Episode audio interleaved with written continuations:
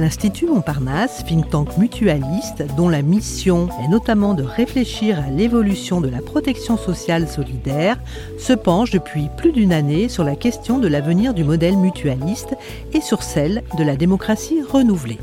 L'Institut Montparnasse réalise depuis plusieurs mois un podcast intitulé Bâtissons des futurs solidaires, podcast qui invite au fil des épisodes de grands témoins de la mutualité du monde académique, des penseurs ou politiques français ou internationaux. Aujourd'hui, l'Institut Montparnasse propose d'enrichir ce travail avec une masterclass. Son objectif, donner la parole aux jeunes et plus précisément recueillir les témoignages d'étudiants français, belges et libanais qui ont un regard sur l'économie sociale et solidaire au travers de leur formation universitaire et pour certains de leurs premières actions sur le terrain. Nous les écoutons. Abdelazim Ouro Djeri, vous êtes étudiant ou avez été étudiant, vous allez nous le préciser, à l'Université du Mans. Vous êtes originaire du Togo après une licence finance et comptabilité et un master audit et contrôle de gestion. Vous arrivez en France car vous souhaitez donner à votre trajectoire professionnelle une dimension plus sociale. Votre mémoire de master porte sur l'intégration des personnes des pays tiers. Abdelazim, est-ce que vos origines géographiques sont à l'origine de votre intérêt ou de votre sensibilité pour l'économie sociale et solidaire? Je dirais oui. Quand on vient d'un pays comme le Togo où euh, on a l'impression que euh, l'État n'arrive pas à répondre euh, à tous les besoins de la population, où on a l'impression aussi que toutes les structures qui existent comme les entreprises n'arrivent pas aussi à se compléter à l'État pour euh, satisfaire tous les besoins de la population. Il est normal qu'on s'intéresse euh, à tout ce qui est euh, initiative des populations pour répondre à leurs propres besoins. Et c'est de là que mon intérêt, en fait, pour ce qui est association, pour ce qui est mutuelle, coopérative, est parti.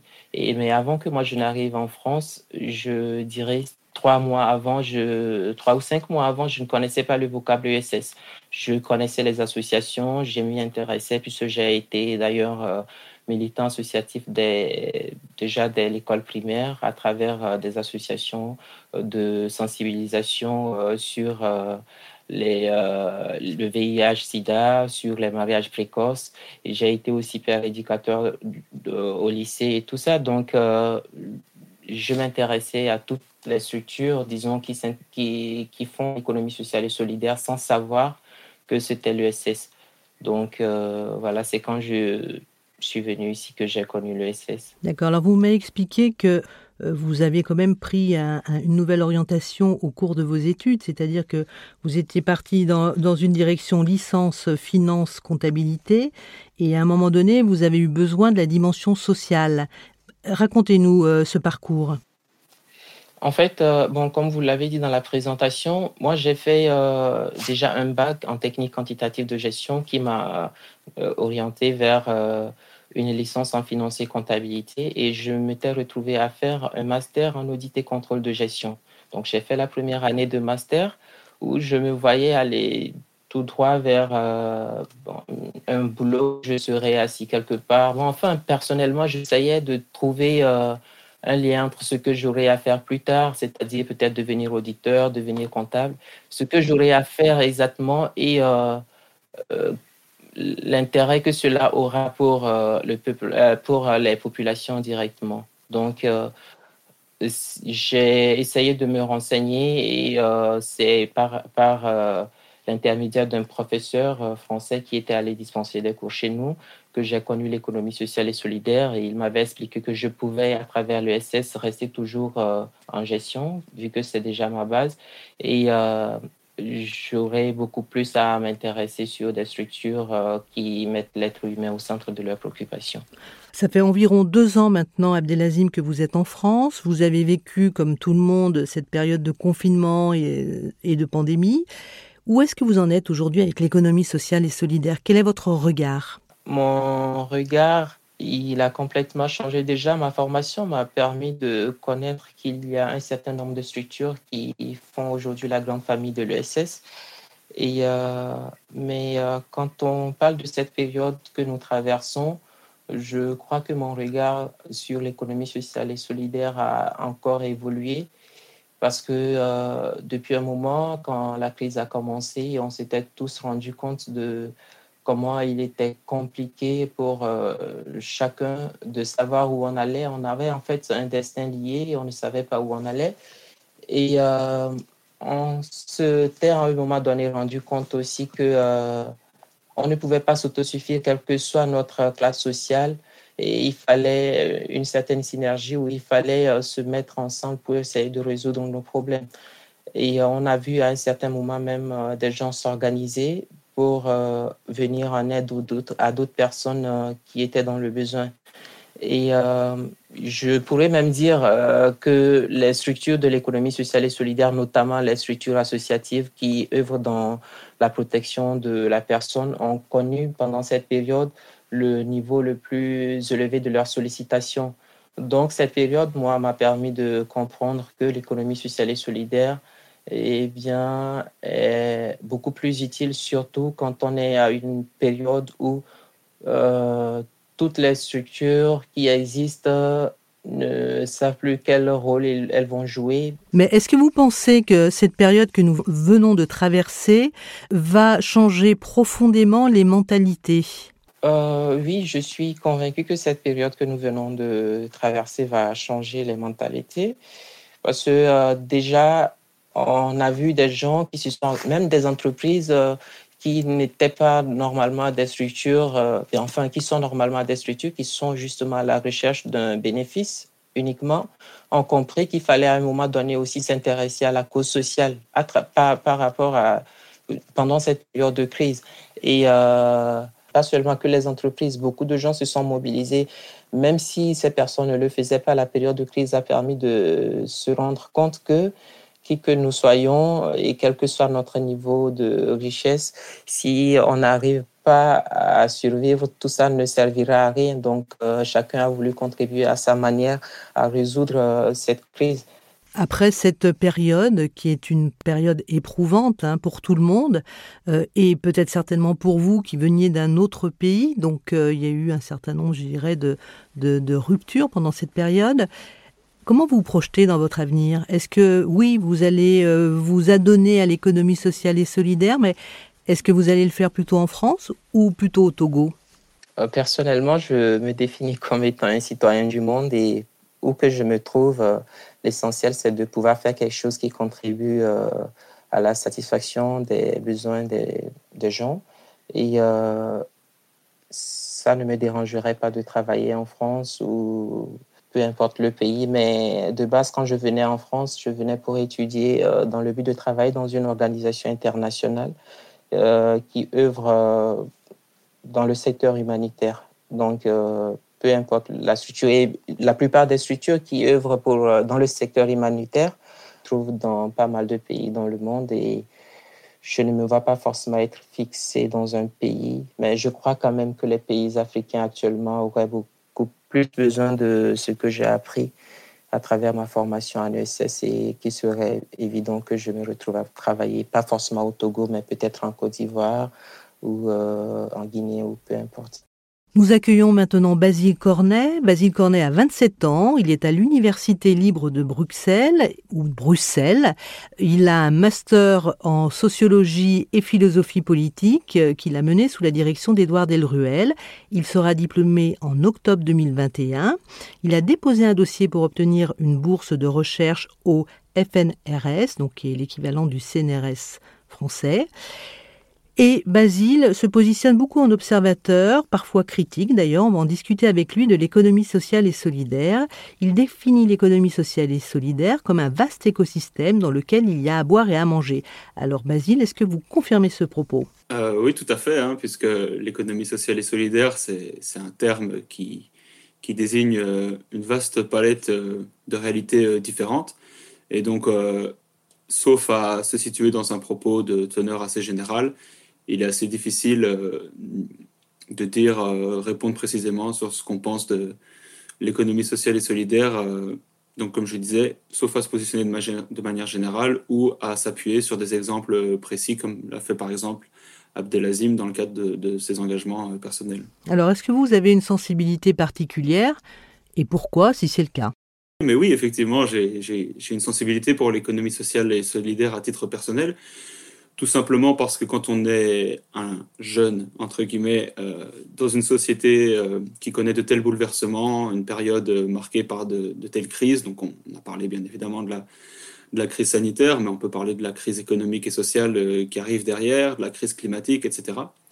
En tant que jeune qui évolue dans, dans une telle conjoncture, on ne peut pas ne pas prêter attention aux domaines dans lesquels se développent des alternatives. C'est à la fois un devoir citoyen, et je dirais même une nécessité euh, psychique face au, pessimisme qui peut facilement envahir euh, le jeune qui, qui regarde l'avenir qui, se dessine sous ses yeux. Donc, donc oui, évidemment, euh, vraiment à ce titre-là, cet écosystème, ce, vivier d'alternatives, même s'il y a, comme je le disais dans notre entretien préparatoire, à boire et à manger, c'est une nécessité psychique et un devoir citoyen que, que d'orienter son regard dans, dans cette direction-là. Alors, pour vous, qu'est-ce que l'économie sociale et solidaire apporte aujourd'hui à nos sociétés? Si on devait résumer, vous l'avez dit, c'est un champ très très large, certes, mais quelle serait l'orientation, selon vous, qui serait à prendre, par exemple, de façon euh, prioritaire? Pour répondre très simplement euh, à, la, dernière partie de votre question, euh, elle apporte, on va dire, un, réencastrement du marché, donc un ajustement des réalités euh, du marché, des, nécessités euh, de l'économie prises en tant qu'objet euh, éthéré, on va dire. elle prend ces, nécessités du marché, elle les réintègre avec des nécessités plus d'autres types, les nécessités des individus, les nécessités des communautés, de la société de, manière générale. Et donc, elle, remet l'économie marchande à sa place ou dans, une place euh, relative euh, au sein d'un écosystème de, préoccupations et de, sphères de l'existence. Euh, donc c'est ça qu'elle apporte. Et plus, de manière un peu moins théorique, on va dire, pour moi, l'économie sociale et solidaire apporte deux choses à nos sociétés. Premièrement, elle apporte ce qu'on pourrait dire des utopies. Elle ouvre des perspectives. Et donc, quand je parlais de, nécessité psychique, eh ben, elle, permet justement d'orienter le regard vers une lumière au bout du tunnel euh, quand on fait partie d'une génération euh, désenchantée. Ou même si on n'est pas pessimiste, mais qu'on est un chantre du business as usual, euh, du there is no alternative, donc il n'y a pas d'alternative, ce genre de choses, ce genre de discours, ou qu'on se situe sur le spectre politique ou sur le spectre des idées, l'économie sociale et solidaire ouvre des perspectives, montre que d'autres voies sont possibles. Ça, c'est la première chose qu'elle apporte. Et deuxièmement, euh, elle n'apporte pas que des utopies, elle apporte également des, pratiques. Elle met en pratique ces utopies et donc elle montre des voies concrètes euh, pour suivre, euh, pour suivre les, les perspectives qu'elle dessine. Alors les voies concrètes dont vous parlez, elles ont été dessinées par certains acteurs de l'économie sociale et solidaire depuis très longtemps. Je pense notamment au secteur de la mutualité euh, en santé. Ce fait-là, c'est pas un fait générationnel, on est bien d'accord, c'est quelque chose qui est bien ancré. Donc, est-ce que pour vous, c'est un, système euh, qui vous inspire et qui peut inspirer l'économie sociale et solidaire d'aujourd'hui et de demain? Absolument, je dirais même euh, qu'il le doit. vous parlez donc du mouvement mutualiste du 19e siècle, mais c'est aussi au 19e siècle qu'on situe l'origine des coopératives et, un petit peu avant de la liberté euh, d'association euh, suite, euh, suite à la Révolution française. Et il y a une histoire un petit peu mouvementée, mais, mais effectivement, c'est dans le 19e siècle le début du 20e siècle qu'on trouve les racines de l'économie sociale et solidaire telle qu'on la connaît aujourd'hui. Et évidemment, ça doit être une inspiration. Et tant qu'on est sur l'histoire et la, la périodisation, c'est pas surprenant qu'aujourd'hui il y ait, je ne sais pas si on peut parler de regain d'intérêt, mais en tout cas une croissance de l'intérêt pour ce troisième secteur. Euh, parce qu'on est dans une période de crise. Et au 19e siècle, pourquoi euh, le secteur euh, de l'économie, ce qu'on appelle aujourd'hui l'économie sociale et solidaire, donc les mutuelles, les coopératives, les associations, a émergé? C'était pour répondre à l'insécurité de l'existence qui était engendrée par les bouleversements de la révolution industrielle dans les, les sociétés précapitalistes, les bouleversements du lien social. Et donc, c'est pas étonnant que de manière cyclique, quand on est face à des périodes de crise, euh, il y ait un regain d'intérêt pour, euh, pour les, les, concepts et les perspectives portés par l'économie sociale et solidaire. Donc oui, oui, euh, forcément, ça doit nous inspirer. Voilà, il y a un lien, il y a eu déjà des fractures, il y a eu déjà des désenchantements qui se sont manifestés de différentes façons. Revenons au présent. Quelle est votre perception ou ressenti de la dimension démocratique des organisations de l'économie sociale et solidaire? Je sais, ma question est très vaste puisque le champ est très vaste, mais si vous prenez un ou deux exemples que vous connaissez, qu'est-ce qui pour vous serait à améliorer ou à transformer dans ces systèmes-là? Donc, euh, vous avez bien compris ma manière de répondre aux questions et vous faites bien de me couper l'herbe sous le pied. D'ailleurs, Abdelazim l'avait, avait également souligné très justement la, grande diversité, euh, la grande palette de types, de, modèles de, ouais, voilà, de modèles de gouvernance interne des organisations de l'économie sociale et solidaire. Donc, euh, ben, je ne peux que, me répéter. Évidemment, la dimension démocratique d'une coopérative euh, locale de maraîchers, elle est difficilement comparable à, celle d'une mutuelle de santé ou d'une fondation d'utilité publique.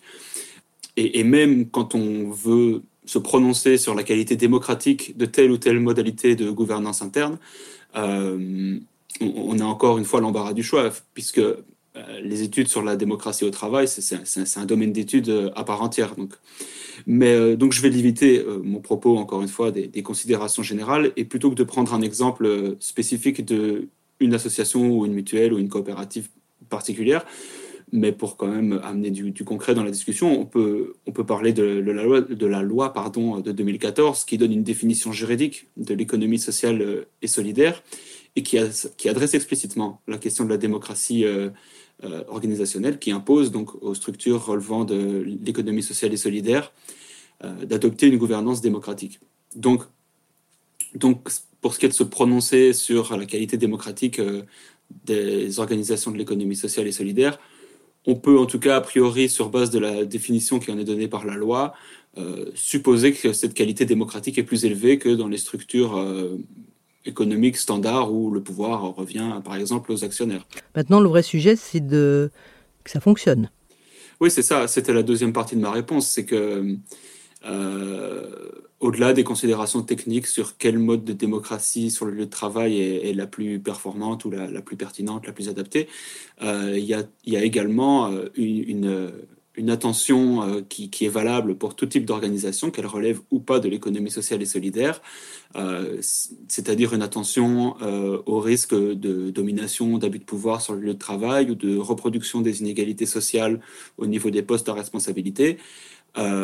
cette définition légale de l'économie sociale et solidaire qui met l'accent sur la démocratie sur le lieu de travail ou dans l'organisation ne doit pas exempter les organisations qui relèvent de l'économie sociale et solidaire de maintenir cette critique et cette vigilance, cette vigilance pardon, interne euh, quant, euh, quant euh, aux risques de domination et d'inégalité qui, qui, sont présents dans, dans tout type d'organisation. D'accord.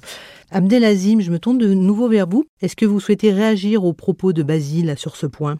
Au propos de Basile, j'avais justement voulu réagir puisqu'il a évoqué la loi de 2014 en France et cette loi, justement, euh, permet de conférer un agrément à un certain nombre de structures, euh, hormis les structures qui sont de plein droit ESS, euh, à d'autres structures aussi qui poursuivent une utilité sociale.